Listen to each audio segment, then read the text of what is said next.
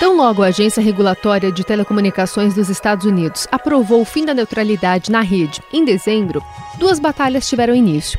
A política, no sentido de reverter no Senado e depois na Câmara a decisão, e outra, a legal, que começou há poucos dias. A mudança passou a ser questionada na Justiça por diversos grupos de direitos civis e também por 22 dos 50 estados americanos. Quem lidera o esforço é o advogado-geral de Nova York, Eric Schneiderman, que busca anular a mudança, alegando não só arbitrariedade, mas também corrupção no processo. Ladies and gentlemen, an investigation by my office has revealed that this process has been deeply corrupted. O advogado-geral, indicado pelo Partido Democrata, declara ter encontrado 8 million fake comments may have been submitted to the FCC. Isso mesmo, 8 milhões de assinaturas falsas na consulta pública que foi aberta pela Federal Communication Commission, a FCC, e elas prejudicaram o resultado da votação. Além de usuários fakes e identidades roubadas, o repórter de tecnologia do Link aqui do Estadão, Bruno Capelas, conta que o relatório trouxe contribuições de países velhos conhecidos e investigados por interferir nas eleições norte-americanas contribuições de russos. Foi até engraçado. Repórteres de tecnologia, editores de, de, veículos de tecnologia nos Estados Unidos tiveram seus nomes utilizados para dar contribuições que eles não deram, porque é totalmente contrário à opinião deles. Então, assim, foi um processo muito complicado e muito esquisito. E, e o advogado-geral de Nova York, o Eric Schneiderman, pediu à FCC, cara, eu quero investigar isso. A FCC me deixa investigar isso. A FCC não ligou para ele. Então, agora começou um processo. E essa isso antes de entrar em pauta. Isso, é, isso, isso antes de entrar em votação. A agência está sob comando de Ajit Pai, um republicano nomeado pelo presidente Donald Trump e que tem um passado tendencioso. Um cara conhecido por tá, por ser ligado ali às operadoras, ele já foi advogado das operadoras, então é um cara meio próximo do lobby. Ele tem dito que a lei anterior, mais rígida, aprovada por Obama, estava impedindo investimentos no setor. If you look at the past two years of these heavy-handed regulations, it has impeded investment in next generation networks. A guerra sobre o mundo virtual que acontece no mundo mundo real tem repercussões financeiras para as três principais operadoras de telecomunicações do país, que são a Verizon, a Comcast e a AT&T. Com certeza vai aumentar os benefícios das operadoras dominantes, mesmo porque todas são verticalmente integradas com provedores de conteúdos e de aplicativos.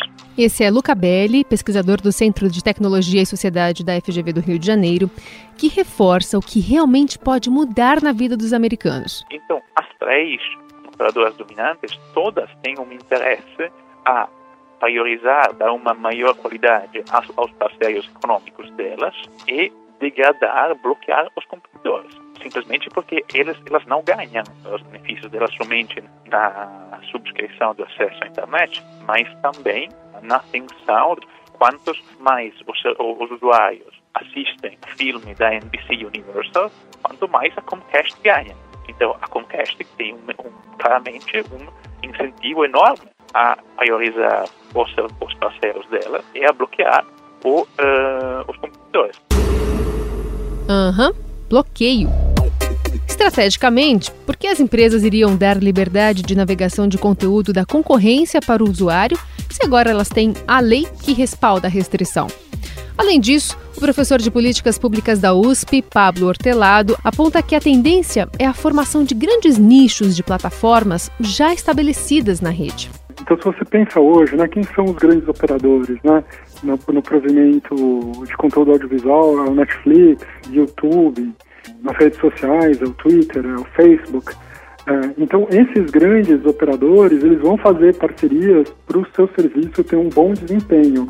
E aí, quando esses, mas só que se esses serviços começarem a ter adotar políticas que a gente não considera adequadas e a gente tentar migrar para serviços concorrentes, esses serviços concorrentes eles não vão funcionar da mesma maneira. Quem defende o fim da neutralidade garante que o modelo atual, vigente em quase todos os países da América e da Europa, impede que pessoas de baixa renda acessem a internet.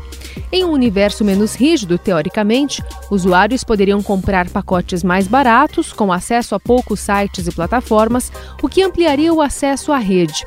Com isso, o pesquisador da Fundação Getúlio Vargas, Luca Belli, chama a atenção para a limitação do protagonismo das escolhas do usuário, a partir agora do seu poder econômico. O que é muito importante compreender é que o usuário da internet não é somente um usuário, um consumidor passivo que pode acessar serviços, uh, acessar conteúdo. É também um desenvolvedor que pode, se você quiser criar uma rede social, um novo aplicativo amanhã e compartilhá-lo, você pode fazê-lo livremente. Ninguém pode impedir você fazer isso. Inclusive, o Facebook e o Google nasceram como serviços desenvolvidos para estudantes universitários que um dia tiveram uma ótima ideia, um dia depois a desenvolveram e dois dias depois estavam no ar para todo mundo e de graça. Esse tipo de comportamento não é possível quando você tem que negociar um acordo com a operadora para não ser bloqueado, para não ser uh, degradado ou para ser priorizado. Claramente tem uh, esse, essa escolha vai maximizar os interesses de um, um grupo muito limitado de atores no ecossistema digital americano e vai uh, reduzir o interesse público. Segundo os especialistas, o Brasil ainda pode sofrer pressões por mudanças, apesar de não sediar nenhuma das principais operadoras americanas no país. Procuradas pela nossa reportagem, as empresas, representadas pelo Sinditele Brasil, se recusaram a comentar o assunto. No entanto, em dezembro, a entidade defendeu a flexibilização da neutralidade da rede em território nacional. Mas afinal, o Marco Civil da Internet, aprovado em 2014 pelo Congresso, impede ou só dificulta alterações na lei aqui no Brasil? E qual o risco real de os Estados Unidos abrirem um precedente para o mundo? Você acompanha na terceira parte da série especial sobre a neutralidade na rede.